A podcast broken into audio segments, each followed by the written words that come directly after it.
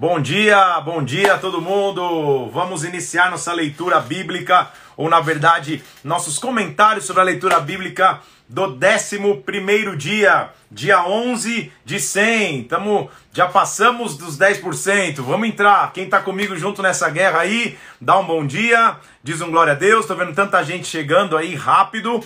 Que legal, que bênção te receber aqui para a gente buscar o Senhor junto. Várias pessoas escrevendo aqui. Hoje tem muita coisa para a gente falar, tem muito texto para a gente refletir, tem muita coisa para a gente enxergar na Bíblia, de como ela é rica, de como a Bíblia é maravilhosa nos, nos, nos textos, mesmo do Antigo Testamento, que não são textos que a gente tenha tanta intimidade, como é bom ter, ter contato com esses textos, viu? Então seja muito bem-vindo aqui, todos, todos vocês estão chegando. Glória a Deus, todo mundo que eu estou vendo chegando aí. Dressa, André Ogawa, Raíssa, Suelen, Mãe dos Piás, olha que legal, Palhoça, é, William, quanta gente está chegando aqui. Seja muito bem-vindo, que o Espírito Santo possa nos envolver, que a glória dele possa vir sobre nós. Vamos orar? Pai, eu oro que o teu Espírito Santo venha sobre nós nessa manhã. Fala conosco agora, Senhor, nos visita através da Sua palavra e em Sua palavra, Senhor. Abre o nosso entendimento para que nós tenhamos sabedoria, Senhor. Vem sobre nós agora, em o nome do Senhor Jesus Cristo, em nome de Jesus. Vamos nessa! Vou desativar os comentários daqui alguns segundos para a gente ficar mais tranquilo aqui junto na presença de Deus, para que a gente possa buscar junto. Então, tô vendo muita gente chegando. Então, hoje, 11 dia, dia 11 de 100. Tá firme aí? Tá fácil, mais ou menos? Não tá? Fácil nunca é, mas é bom demais. É, é, é renovador demais buscar de Sua palavra. Tudo bem? Então, vamos juntos mergulhar na palavra de Deus aqui. Deixa eu desativar os comentários agora para a gente ficar mais tranquilo. No final, volto com eles de novo. Então, ontem nós terminamos falando da Páscoa que foi celebrada em Números capítulo 9. E agora, Números capítulo 10, no final do capítulo 9, a nuvem vem sobre o tabernáculo. E agora, no final, no início do capítulo 10, a gente vai ver algo muito interessante. Deus vai trazer um sinal de ajuntamento para o seu povo. Ele pede que sejam confeccionadas duas trombetas de prata. Então são duas trombetas de prata. A trombeta vai então, a partir daí, estar presente toda a história de Israel. A, a maioria das trombetas eram shofars, ou seja, é, no hebraico shofar, que eram é, é, chifres de carneiro, mas essas duas especiais do tabernáculo eram de prata, duas trombetas de prata. E as trombetas tinham duas funções. Um toque reunia o exército e a congregação, e dois toques, ou as duas tocando junto, significava prepara que a viagem vai acontecer. Então é, a, a trombeta servia como um alerta.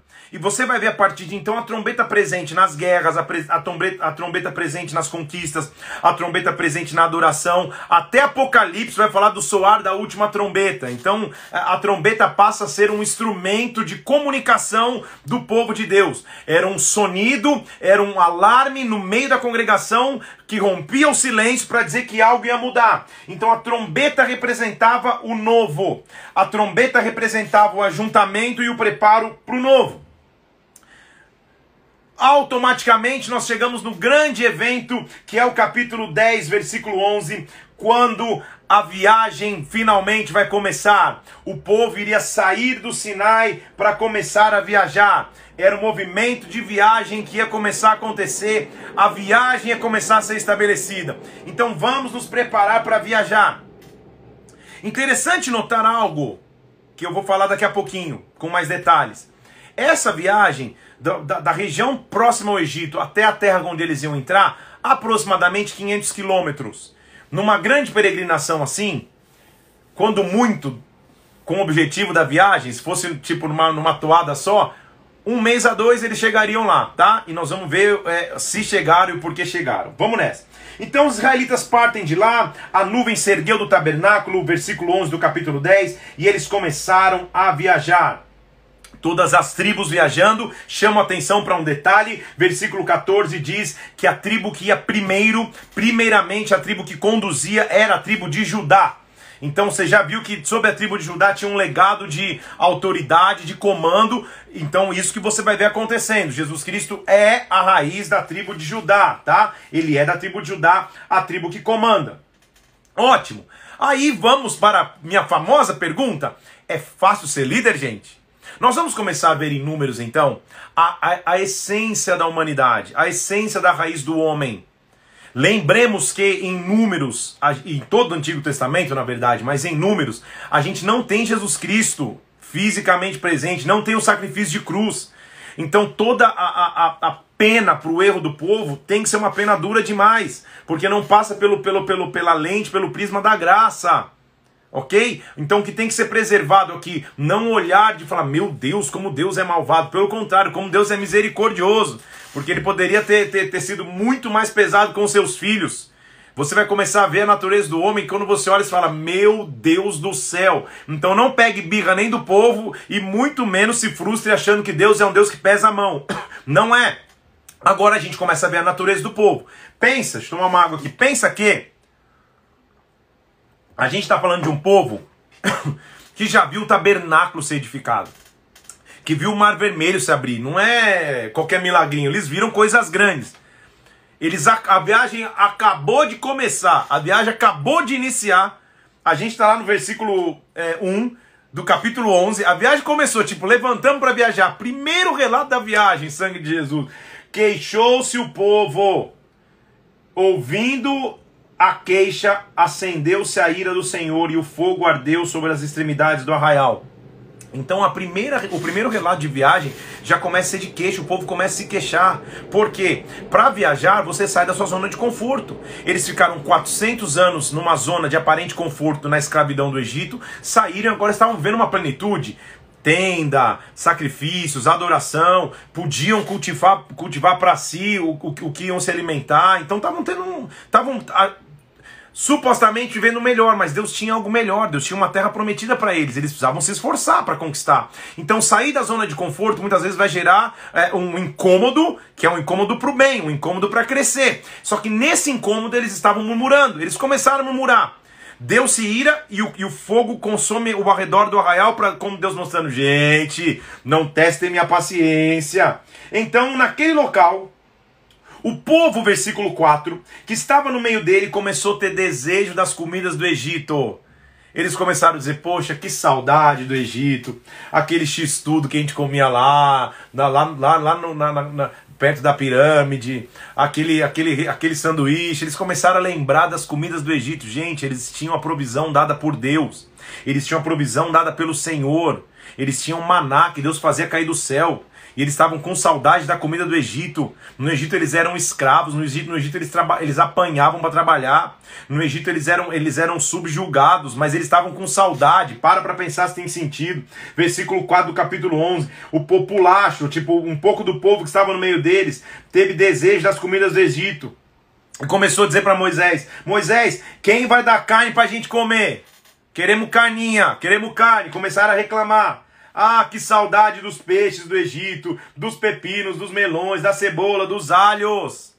Olha o extremo da ingratidão no versículo 6 do capítulo 11. Agora nossa alma está seca e a gente não vê nada além desse maná. Para para pensar nisso, a gente não vê nada além desse maná. Como nada além desse maná, meu Deus, o maná era o milagre de provisão sobrenatural de Deus e o povo estava com o coração ingrato. O maná era semelhante ao quente, ele começa a dizer o que era o maná, eles reclamam. Antes que você julgue, antes que nós possamos dizer assim, poxa vida, como assim? Como que esse povo foi ingrato? Que ingratidão é essa? Deus fazendo maná, Deus provendo para eles, eles reclamando. Calma, antes de julgar, vamos olhar para nós mesmos. Será que essa não continua sendo a natureza humana muitas vezes? Que apesar de termos provisão da parte de Deus, de apesar de Deus responder, de apesar de Deus já ter mostrado ser Deus na nossa história, muitas vezes nós reclamamos por coisas pequenas. Era o que eles estavam fazendo. O maná que deveria significar o símbolo de que Deus está conosco todos os dias virou motivo da ingratidão. Só tem essa porcaria de maná. Todo dia é maná, não tem novidade, é só isso. Eu quero uma carninha do Egito, eu quero um melão do Egito, uma cebola do Egito. Todo líder cansa. Deixa eu falar de novo, todo líder cansa. Chega uma hora que Moisés fala: Não, cara, não dá, meu. Meu, cansei. Todo líder em um momento vai se sentir cansado. Deus sabe disso. Então, às vezes, nós, como os líderes, você que é líder está me assistindo aí, sabe o que eu estou falando. O líder cansa. Porque Moisés chega assim e fala: Senhor, não é possível. Moisés, quando ouviu o choro das famílias, isso pareceu mal aos olhos de Moisés, versículo 10, capítulo 11. Até que Moisés chegou assim e falou pro versículo 12: Senhor, Fui eu que nasci, fui, fui eu, que, eu que gerei esse povo, eu que concebi esse povo. Tipo, esse povo não é meu. Sabe, pela primeira vez a gente vê um Moisés quase que, que, que, que, que, que entregando os pontos, quase que querendo desistir. Onde eu teria carne para dar para todo esse povo, Senhor? Aí o versículo 14 é o extremo de Moisés com Deus. Ele abre o coração e fala assim: Senhor, eu sozinho não consigo levar mais esse povo, é pesado demais. Ah, então você, líder aí de ministério, pastor de igreja, líder de escala, diácono, líder de, de, de, de, de escalas dentro da igreja, quando tiver na cabeça, ah, meu Deus, esse povo que o Senhor me deu é pesado demais para eu carregar, bem-vindo ao, ao time da liderança. Welcome, seja bem-vindo, porque o próprio Moisés sentiu assim. E no momento que ele se sente assim, ele fala: Senhor, não dá mais.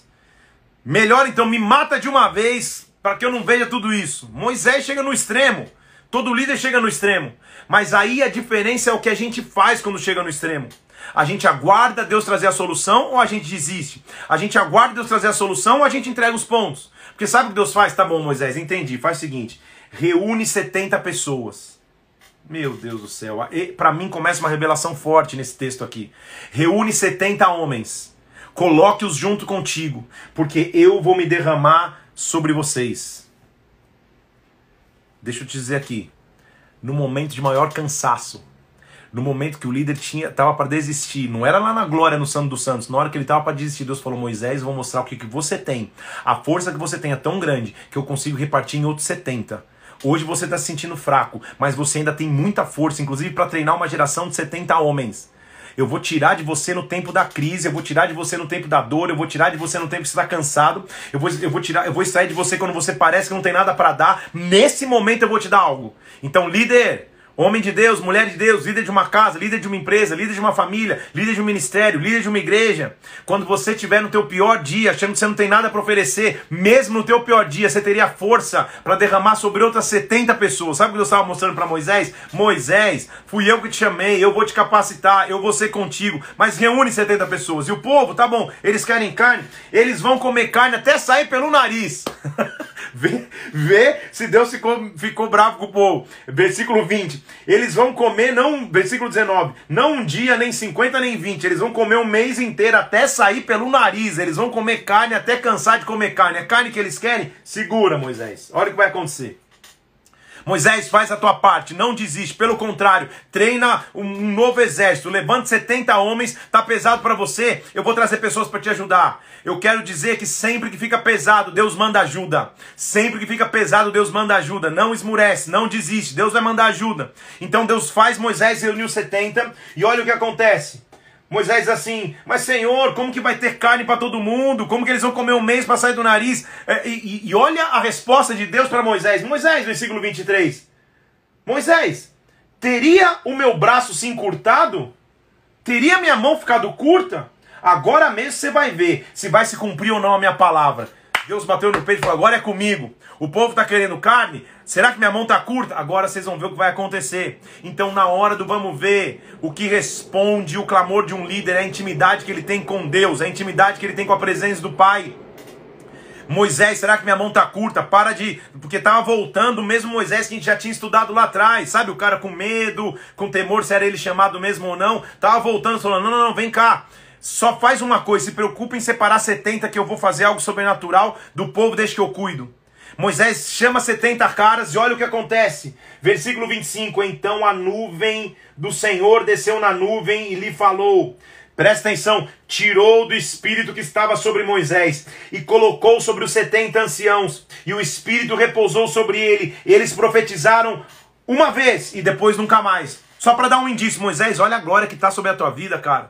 Eu estou tirando do Espírito que está sobre você. Olha a presença que está sobre a tua vida. Você consegue andar mais uma milha, mais dez milhas, mais cem milhas, mais mil milhas. Eu vou te dar força. Só estou dando uma prova para você do que, que você está fazendo. Então, quando a gente chega no limite, Aparentemente é o limite. A diferença daquele que serve a Deus é que o que é limite para nós se torna um desafio para o nosso Deus, se torna uma impossibilidade para o nosso Deus. Então ele extrai de Moisés o tempo mais difícil, derrama sobre os 70 homens. Aqueles homens cheios, ficam cheios da presença de Deus. E aí Deus vai mandar provisão. E aparentemente está tudo bem, mas a gente está vendo em números um Deus que é misericordioso, é amoroso, mas um Deus que é justo. Se Deus não estabelecer padrão desde o começo, a coisa perde o sentido.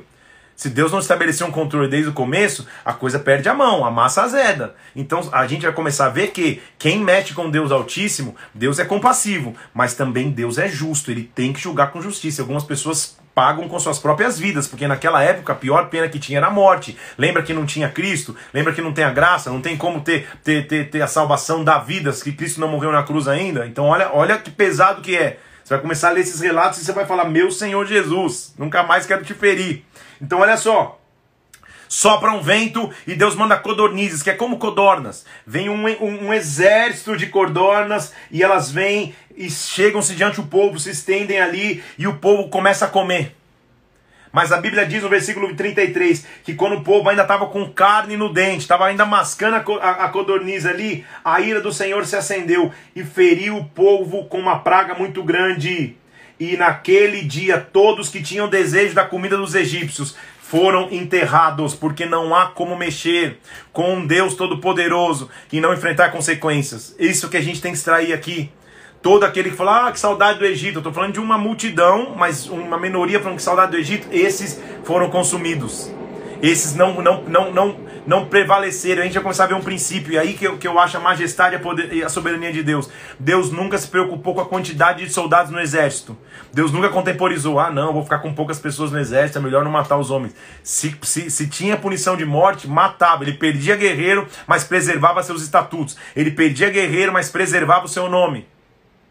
Agora, você fala, poxa, glória a Deus, vai ser só relato de bênção, se prepare, acerta, aperta o cinto aí, põe o óculos 3D, vamos continuar, porque agora a gente vai começar a ver o, o, a essência de ser um líder. Vamos aprender muito hoje sobre o que é ser um líder segundo o coração de Deus. Que é ir além das penas. Primeiro, primeiro então, coisa que um líder segundo o coração de Deus faz é levantar quando todo mundo achou que ele ia desistir. Ele levanta ainda tem força para dar para mais 70 que ele tem. Segundo, Todo líder vai enfrentar deslealdade. Mas o inimigo é muito sujo, porque ele vai na casa de Moisés. E o povo chega a começar a conectar no ouvido de Miriam e Arão, os irmãos de Moisés, irmãos de sangue. Ah, será que Moisés tem que liderar a gente mesmo? Vocês têm certeza? Se ele tem que liderar a gente ou não? Porque ele casou com uma cuxita. Não há muita indicação se essa cuxita é da terra de Cush, uma outra mulher, ou se, ou se é um nome para a terra de onde ele tomou Zípora. O fato é que ele não tinha uma esposa na, na, na, comunidade de Israel, mas Deus sabia dessa história e o chamou mesmo, mesmo com essa história. Então presta atenção: o desleal, ele sempre vai procurar uma área fraca do seu líder para atacar. Ninguém estava falando de como ele tinha sido maravilhoso de tirar o povo, ninguém estava falando como ele tinha sido maravilhoso de abrir o mar vermelho, de como ele tinha conduzido o povo com sabedoria, de como ele tinha subido para pegar as leis. Ninguém viu o lado bom. Só olharam um defeito, olha, ele casou com uma cuxita, ele não pode nos liderar. O desleal fica procurando defeito, fica procurando pelo em cabeça de careca, fica procurando pelo em ovo para derrubar o seu líder. O desleal é uma malignidade dentro de uma estrutura. Então agora os irmãos estavam sendo afligidos por esse discurso. Versículo 1 do capítulo 12. Ah, Arão casou com uma mulher cuxita, hein? Será que ele que que ele o Senhor é por ele? Não tem falado também por nós? Calma aí. A Bíblia diz, versículo 3, que Moisés era um homem muito manso. Mais do que todos os homens que havia sobre a terra, ou seja, ele era tranquilo. Ele era um cara tranquilo. Ele não era um cara enérgico. Então ele via essa deslealdade e aparentemente ele não reagia porque ele era manso. E essa deslealdade começou a acontecer. Mas aí, líderes que estão me ouvindo aqui, hoje nós vamos falar muito para líderes. Você é o líder da própria vida. Quando você começar a sofrer ataque de deslealdade, não se preocupe em se defender. Tenha uma vida íntegra diante de Deus, porque o que te defende da deslealdade é a intimidade que você tem com Deus. Deixa eu falar de novo, porque essa frase vai ficar na tua cabeça. O que nos defende da deslealdade é a intimidade que nós temos com Deus. Sabe por quê? Arão e Miriam, Arão e Miriam, eles entram na pilha do povo, são irmãos. Então o Senhor falou: Não, vocês não estão entendendo, não. Não, vou ter que entrar nessa história aí, versículo 4. O Senhor disse para Moisés e Arão e Miriam: Vem aqui fora vocês três, tipo, vamos bater um papinho, vem cá, vamos conversar um pouco. E o Senhor desceu na coluna de nuvem. Ficou na porta da tenda, tipo, o Senhor chegou, chegou para a reunião. É um zoom que, que o Senhor chegou, uma reunião que ele chegou. Aí ele chamou Arão e Miriam. Arão e Miriam, vem cá um pouquinho, vocês dois. Moisés, cai um pouco, deixa eu falar com vocês. Arão e Miriam. Ele já deve ter sentido aquele frio no espinhaço. Cara, a gente está dando voz à deslealdade. Não há indício aqui que eles, que eles não tenham dado voz. Pelo contrário, eles falaram contra Moisés. Versículo 1: falaram Miriam e Arão contra Moisés. Eles estavam ouvindo o relatório maligno de deslealdade. Eles estavam sendo desleais. Então, vem cá, Miriam, vamos conversar. Ei, deixa eu falar uma coisa para vocês. Olha o que Deus fala. Olha que maravilha, meu Deus.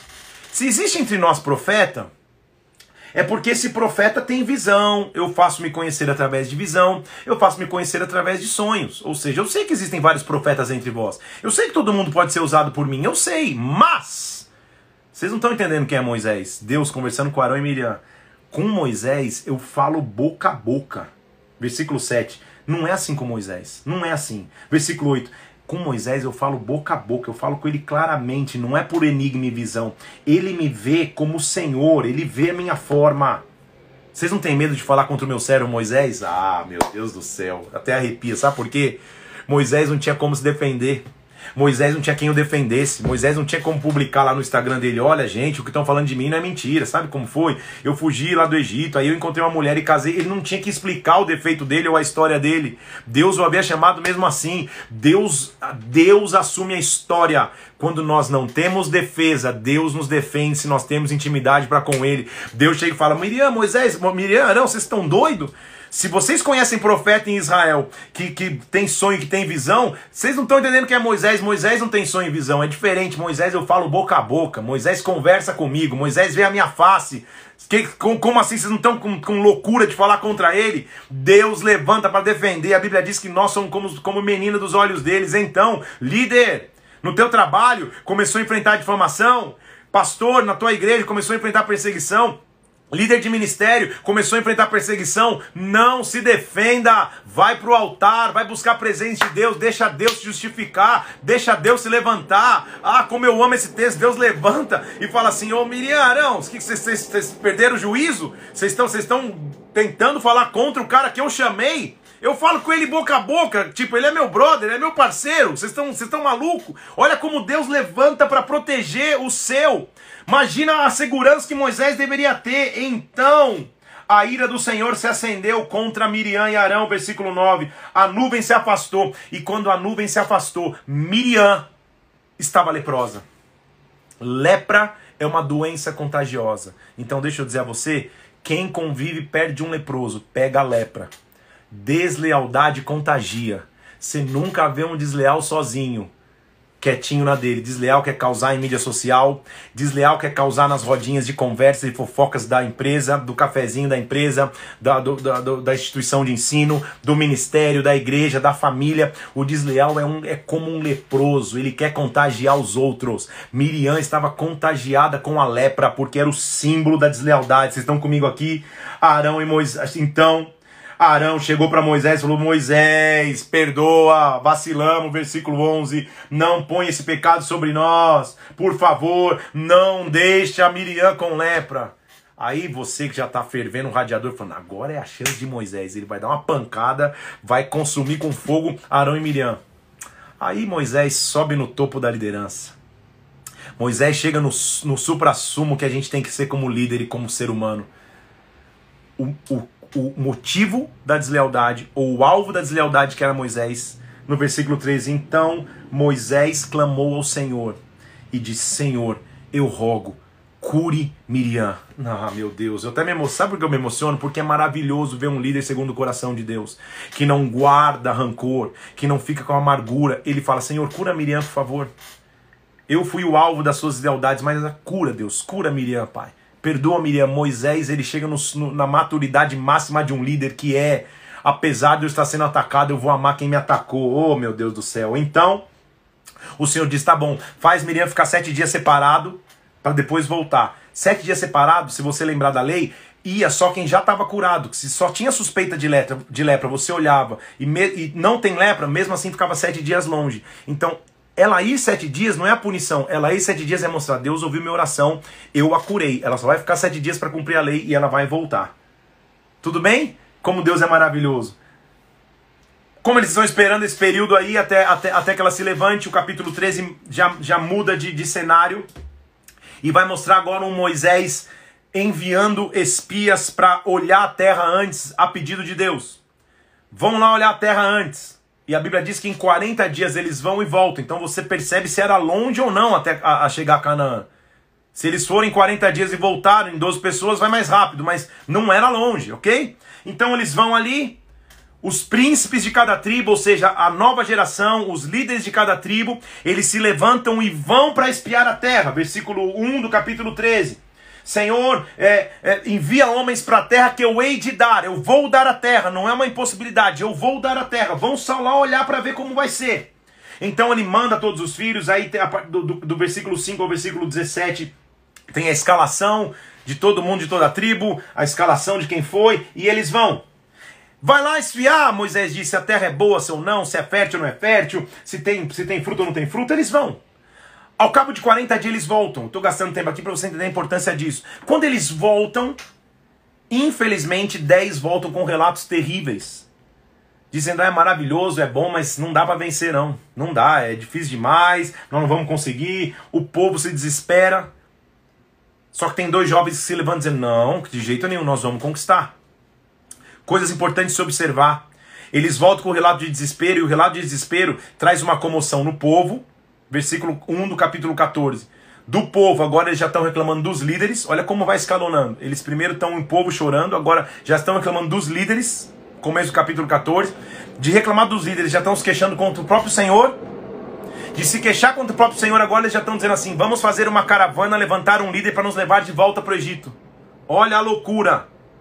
O povo que acabou de murmurar, o povo que já tinha visto tantos sinais, está lá murmurando mais uma vez, está lá reclamando mais uma vez, está lá olhando a impossibilidade, o tamanho do gigante da terra que Deus prometeu que daria. Graças a Deus, Deus levanta um homem que eu quero chamar a tua atenção, Josué, que um detalhe está lá no versículo é, 16 do capítulo 13. A Bíblia diz que na hora de, de, de, Moisés enviar Josué entre os príncipes que iria observar a terra, Moisés muda o nome de Josué. Josué era chamado Oséias, filho de Num, só que Moisés o chama de Josué. Oséias significa salvação. Josué significa salvação pertence ao Senhor. Então Moisés fez uma atitude profética. Josué, vai lá, mas não vai confiando que a salvação é sobre você mesmo. Vai confiando que a salvação pertence ao Senhor. Esse homem chamado salvação pertence ao Senhor, ele que se levanta e diz assim: não vamos ser rebeldes contra Deus. Deus vai nos dar a terra. Deus vai nos dar a terra. Infelizmente, a gente vai ler que o povo não aceita esse comando. O povo, inclusive, quer apedrejar Josué e Caleb, dizendo: vocês estão loucos, vocês querem para a gente subir, nós vamos morrer, nós vamos morrer. Deus chega e fala assim: Meu Deus do céu. E olha como Deus está testando a maturidade de Moisés. Porque antes, alguns capítulos atrás, Moisés queria desistir do povo. Agora, aparentemente, Deus quer desistir do povo. Ele não queria desistir, ele só estava vendo se Moisés tinha amadurecido. Será que é o mesmo Moisés que iria entregar o povo na minha mão? Ou será que Moisés entendeu qual é a missão dele, agora que eu o honrei diante dos seus irmãos? Agora que eu mostrei que eu sou Deus? Porque o Senhor fala no versículo 11: Moisés, até quando você vai me provocar? Até quando esse povo não vai crer em mim? Deixa eu fazer o seguinte, Moisés: eu vou ferir com peste esse povo, eu vou começar um povo mais forte com você só. Sabe, Deus mostra, Deus testa para ver se Moisés estava. Era o que Moisés queria. Oh, é isso mesmo, Senhor! Mata todo mundo e começa tudo de novo. Não, não, não, não. Moisés era um líder maduro. Porque quando Deus fala isso, Moisés fala: Não, Senhor, não é possível, Pai. Moisés intercede pelo povo. Ele lembra o Senhor dos seus próprios atributos no versículo 18. O Senhor é longânimo e grande em misericórdia. Eu sei que o Senhor perdoa a iniquidade. Eu sei que o Senhor perdoa a transgressão. Eu sei que o Senhor não inocente o culpado. Eu sei que o Senhor é justo, mas Deus, eu sei que tem povo aqui que não merece isso, Deus. Perdoa, versículo 19, a iniquidade do povo. Perdoa segundo a tua grandeza e misericórdia. Moisés é um líder especial demais. O povo só, só pisava no tomate, só fazia besteira naquela época. Uma hora adorando, uma hora reclamando. Quando Deus dá chance para ele, dá chance entre aspas, porque Deus é soberano. Deus sabia que não ia, que, que não ia acabar com todo o povo. Mas ele está testando o coração de Moisés, você entendeu? Quando, ele, quando Deus dá a Moisés a chance, Moisés, é isso que você queria sempre? Então tá bom. Me dá ordem aí, eu vou dar um Ctrl Alt Del, vou dar um delete aqui, vou formatar o povo, vou começar de novo. Deus, Moisés fala: Não, Deus, eu sei que o Senhor é misericordioso, não é isso que eu quero, não. Só que o povo se levanta em revolta. O povo não acredita que Deus ia colocar na terra prometida que ele havia prometido. Deus é justo. A Bíblia diz que Deus não exime, exime, Deus não inocenta o culpado. Então o que acontece? Deus tinha que dar um castigo. E o castigo que a gente vai ver é um castigo difícil de, de, de engolir, mas é o castigo. Fazer o quê? O Senhor então falou: então tá bom, eu perdoei o povo. Versículo 20. Mas, tão certo como eu vivo, e como a terra vai se encher da minha glória, nenhum dos homens que viu a minha glória, que viu o que eu fiz no Egito, e no deserto me colocou à prova, e não obedeceu a minha voz, nenhum deles verá a terra que eu prometi aos seus pais. Sabe, Deus disse: chega. Nenhuma, nenhum dos homens da geração que viu a minha glória no Egito, que viu a minha glória no deserto e ainda continua reclamando, esses homens perderam o direito de pisar na terra que eu prometi. Lembra que eu comentei contigo que a viagem duraria com, com, com, com esforço, com as paradas, é, mais ou menos uns dois meses, três, talvez no máximo, máximo, máximo. Deus falou: agora, por causa disso, nenhum deles vai entrar mais. Pelo contrário, deixa eu dizer o que eu vou fazer com vocês. Olha o que ele diz assim: a não ser Caleb e Josué, já vou contar isso. Ele diz assim: então agora vamos mudar. Deixa eu achar o versículo aqui, ó. No deserto, versículo 29, no deserto cairá o vosso cadáver, de todos que foram contados de 20 anos para cima, ou seja, eles vão morrer no deserto, que era só o local para eles atravessarem. Então existem desertos que o povo mesmo provoca. Deus nunca intencionou que eles ficassem tanto tempo no deserto mas eles provocaram. Deus precisaria que uma nova geração começasse, Deus precisaria que uma nova geração entendesse. Os filhos de vocês vão ser pastores no deserto, e vocês vão levar as infidelidades de vocês no deserto. Olha o versículo 34. De acordo com o número de dias que vocês viajaram, vocês não viajaram 40 dias para chegar lá? Agora eu vou multiplicar esses dias. Cada dia vai representar um ano. E vocês vão ficar 40 anos para chegar na Terra Prometida. Vamos lá para os meus desenhos. O povo saiu do Egito, gente. Egito aqui, ó. O povo saiu do Egito. Saiu daqui, peregrinou, caminho de três dias nesse deserto. Lembra? Chegou diante do Mar Vermelho, atravessou o Mar Vermelho, se acampou junto ao Monte Sinai. Daqui, aqui em cima é Canaã. Então vamos, vamos ter que falar bem, bem claramente, né? Ou, ou bem tem, hipoteticamente, é uma reta só. Coloquei a mão na frente. É uma reta só. É uma subida só. Olha o que o povo tem que fazer. Eles têm que sair daqui, para aqui, sobe ali, volta para cá, vem para cá, vai para lá. Eles começaram a girar no deserto sem direção. Porque uma viagem que duraria de dois a três meses agora passou a durar 40 anos. Quem causou isso? A mão pesada de Deus? Não. A desconfiança de uma geração de que Deus poderia fazer. Então olha lá um outro desenho mais, mais menos detalhado, mais ilustrativo. O povo sai do Egito aqui, ó. Atravessa o Mar Vermelho, a, se acampa no Monte Sinai. Aqui é Canaã, era uma reta de subida. Olha o caminho que eles começam a ter que fazer, vai, volta, parece um, um quebra-cabeça. Começam a girar no deserto desnecessariamente. Mas isso começa aqui, com eles não entendendo o poder de Deus. Deus falou: tá bom, agora chegou um basta. Então existe um tempo da misericórdia, existe um tempo do basta. O que nós temos que entender é que a gente não pode brincar com o nosso Deus, porque apesar de termos a graça dele, apesar de termos Jesus Cristo que nos purifica, nos justifica, com Deus não pode se zombar e se brincar, porque chega um tempo do basta, e aqui chegou o tempo do basta. E infelizmente agora eles iam ter que. O povo é tão teimoso que quando eles escutam isso, eles falam: não, agora nós vamos lá, não, não, vamos com calma, vamos entrar na terra que o Senhor prometeu. Moisés fala para eles, olha lá, versículo 40. O povo se levantou e falou: Não, nós vamos subir para o lugar que Deus nos prometeu, querendo passar um pano. Moisés fala assim: Não, agora não pode, não subam mais. Não subam. Vocês não vão prosperar. Não subam, versículo 42. O Senhor não está nisso. Como é difícil lidar com pessoas que não escutam conselhos. Como é difícil quando nós não escutamos conselhos. Quando um líder, alguém, ou o próprio Deus chega e diz: não vai nesse caminho, Deus não está nisso, vai dar ruim, não vai dar certo, Deus não está nessa história, cuidado! O povo mesmo assim vai, sabe o que acontece? É derrotado. Eles começam a ser derrotados. Aí Deus passa o capítulo 15 mostrando de novo, lembrando que era sacrifício para que o povo não esquecesse, dá uma pausa nessa tensão da história, mas lembrando, a oferecer sacrifício, é assim que você tem que fazer quando você errar. Sabe o que eu estava mostrando? Sempre vai existir uma chance de conserto. O povo acabou de errar, mas tem uma chance de conserto. Só que essa história não desceu bem pro povo, né? Tipo, eles erraram e ficaram assim, cara, poxa vida, não é possível, cara. A gente, a gente errou, mas, pô, é, não, não é possível. E aí, é, ao invés de admitir o próprio erro, o que, que era mais fácil? Culpar o líder. Vamos culpar Moisés. A culpa é dele. E aí Moisés já tinha lidado com a deslealdade do, do, do irmão e da irmã, agora dentro da tribo de sacerdotes, dentro da tribo de Levi, dentro da, daqueles que deveriam ser os caras mais próximos de Deus, começa uma insurgência, uma rebelião contra o próprio Moisés. Olha o que acontece no capítulo 16. Um cara chamado Corá juntou um tal de Datã e Abirão e mais 250 homens e ajuntaram-se contra Moisés, versículo 3, e contra Arão, dizendo: Basta! Todo mundo é santo, cada um aqui é santo, o Senhor está no meio de todo mundo. Por que, que vocês acham que você tem que ser exaltado? Oh meu Deus, calma, Corá, Datã e Abirão. É isso que vocês vão agir mesmo? Opa! Será que esse discurso só não, só não muda de, de, de endereço mas, mas, e muda de personagem, mas continua a mesma coisa? Você nunca ouviu alguém dizendo assim, ah, que eu, eu, eu posso falar direto com Deus. Para que, que eu vou falar minha vida para pastor? Para que, que eu vou falar minha vida para líder?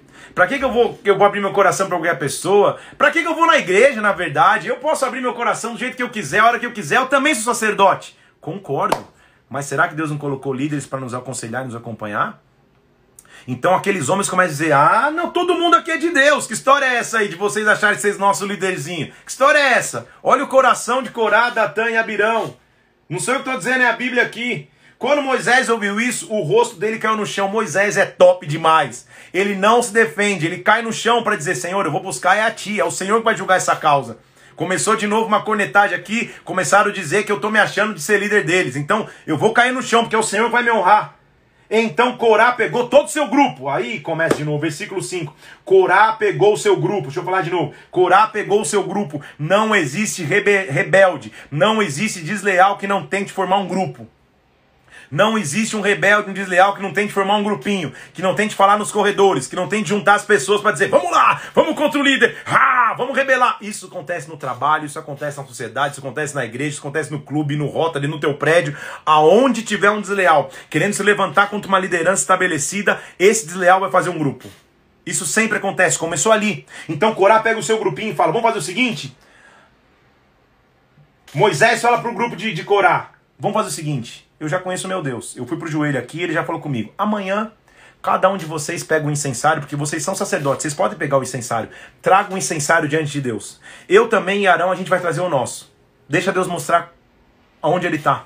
Mais uma vez, a resposta para a perseguição e deslealdade de Moisés, que Moisés sofria, era o próprio Deus. Deixa Deus julgar, deixa Deus fazer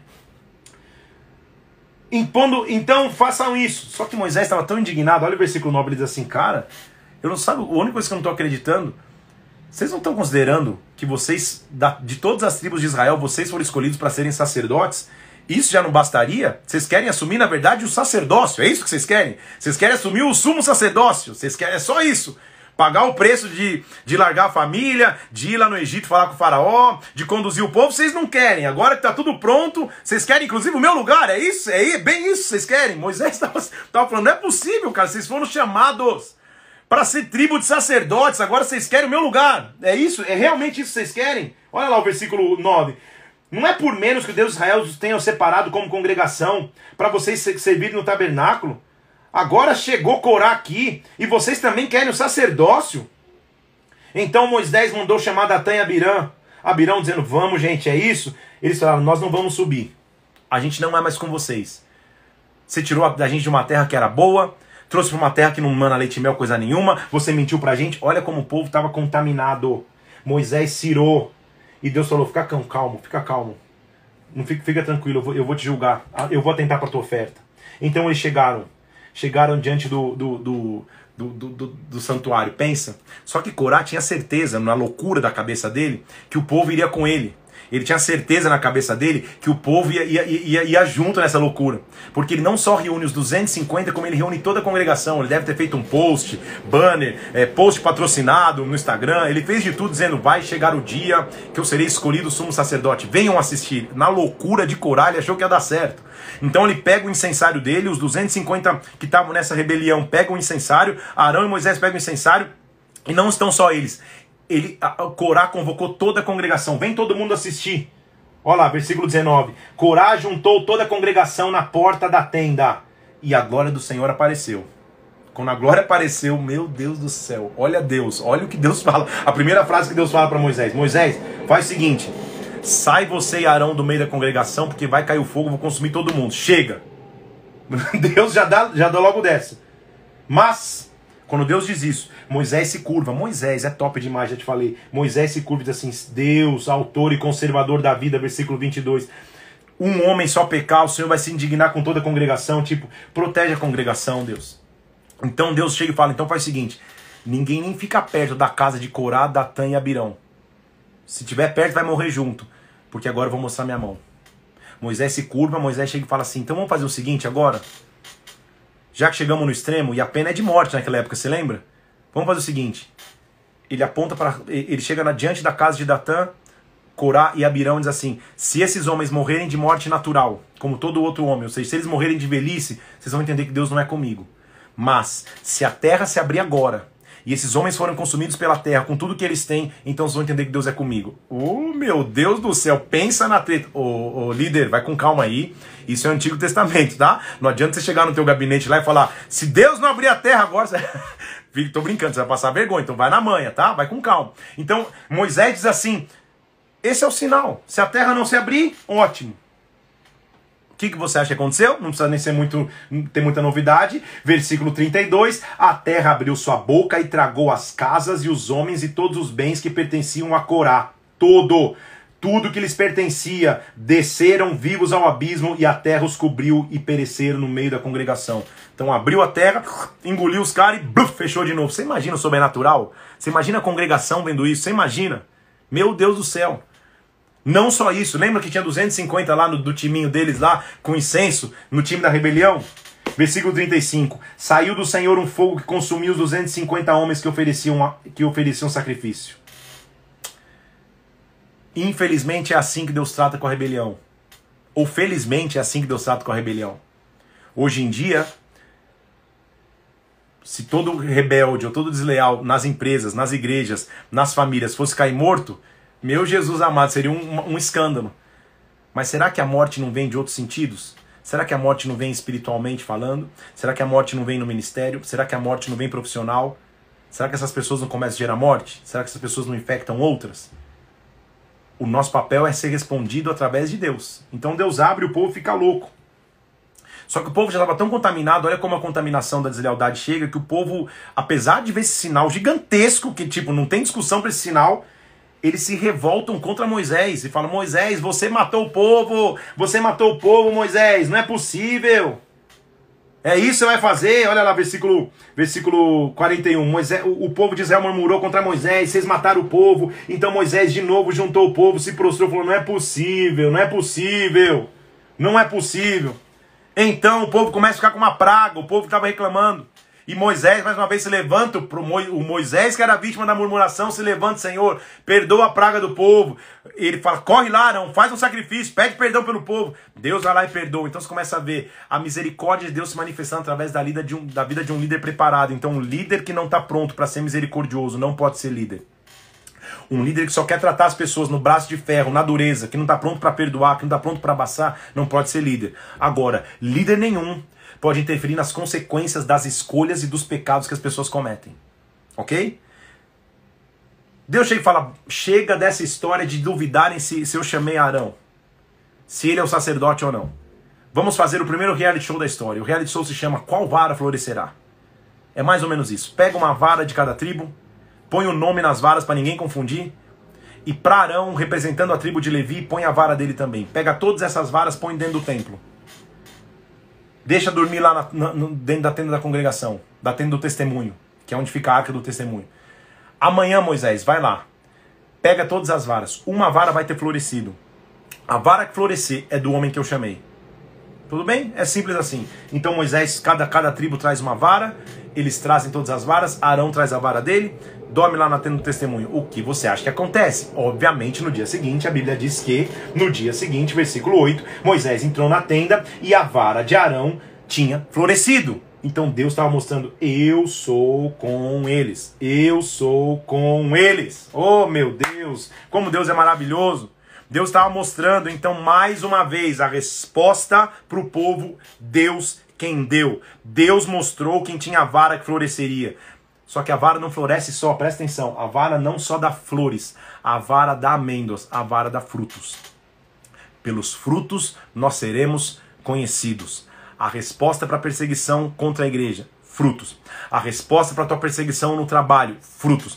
A resposta quando a tua liderança é ameaçada, frutos. Não perca a sua paz, não perca a sua esperança, não queira se autodefender. Deixa Deus e a intimidade que você tem com Ele se defender. Porque uma coisa eu te garanto: se você tem intimidade com Deus, Deus vai se levantar por você. Se você não tem, aí se desespere. Aí talvez não é deslealdade, é crítica e perseguição que você mesmo está deixando gerar. Agora, se você tem intimidade com Deus, se você vive com uma conduta correta, se não há pecado escondido e oculto em você, se você é um homem íntegro, uma mulher íntegra na presença de Deus, quando a deslealdade chegar, quando a perseguição chegar, quando a murmuração chegar, Deus se levanta para te defender. Deus vai te defender. Capítulo 18 ele começa a falar então dos sacerdotes, eles tinham deveres, mas também tinham direitos. É muito interessante notar como Deus cuida do sustento do sacerdote. O sustento do sacerdote então era uma preocupação de Deus. E aí ele mostra que o sacerdote sim era sustentado pelas ofertas trazidas ao templo. Então o coração, teu coração tem que ficar tranquilo. Quem não entende esse princípio fala, é, lá vai lá, é, sustenta, é, você é pastor, ah, você vive do dinheiro do povo, né? Você vive das ofertas do povo e etc, etc, etc. É óbvio que tudo com decência, tudo com correção. É bíblico que o pastor em tempo integral seja sustentado justamente com os recursos que são, que, que são trazidos para o templo, com os recursos que, que, que se traz como oferta e através da oferta estabelece uma remuneração ao pastor e até mesmo quando as, quando as ovelhas se movem, ofertam na vida dos pastores ou dos missionários ou dos líderes. Isso é bíblico. Então não precisa nem nem entrar muito aqui. Ele começa a falar dos dízimos, inclusive, que era dos levitas. E aí, vou terminar aqui, capítulo 19, num texto maravilhoso onde ele fala da água purificadora. Ele diz assim: só que então, deixa eu dar uma chance para o povo de, de se redimir. Quando o povo estiver errado, eu quero dar uma redenção para esse povo. Faz o seguinte: leva um novilho para fora do arraial, sacrifica esse novilho pega as cinzas dele e deixa escondido aí fora do arraial, para que quando o povo errar, ele possa pegar dessas cinzas, misturar com uma água e se lavar. Esse termo vai se chamar água purificadora. Meu Jesus amado, então agora sempre vai ter uma opção de limpeza. Quando, quando leva o novilho, mata, usa dessa cinza ali, mistura com uma água e lava para que essa água seja chamada de água purificadora. Quando, quando alguém tocar morte, ele vai ter a opção de se lavar com essa água que purifica. O novilho foi para fora do arraial. Jesus Cristo foi sacrificado na cruz, fora dos muros da cidade.